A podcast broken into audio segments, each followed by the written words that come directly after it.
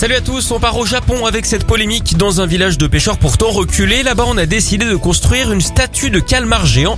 L'œuvre d'art rose, elle fait 13 mètres de long. On voit ses tentacules se déployer comme pour attraper une proie. Elle a été posée sur le bord d'une route. C'est censé redynamiser le tourisme, alors pourquoi pas? Après tout, le calmar a le vent en poulpe. Hein. Sauf que le projet a coûté près de 200 000 euros et que pour euh, la financer, les élus ont pioché dans une subvention allouée à la lutte contre la Covid.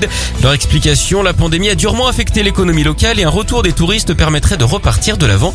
D'autres ne sont pas convaincus, hein, ils jugent ça superflu. Nous, personnellement, pour les accusés, on n'a aucune pieuvre.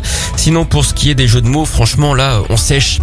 On file au Royaume-Uni où un petit garçon a sauvé la vie de sa mère grâce à ses petites voitures. Sa maman avait fait un malaise et s'était cogné la tête en tombant.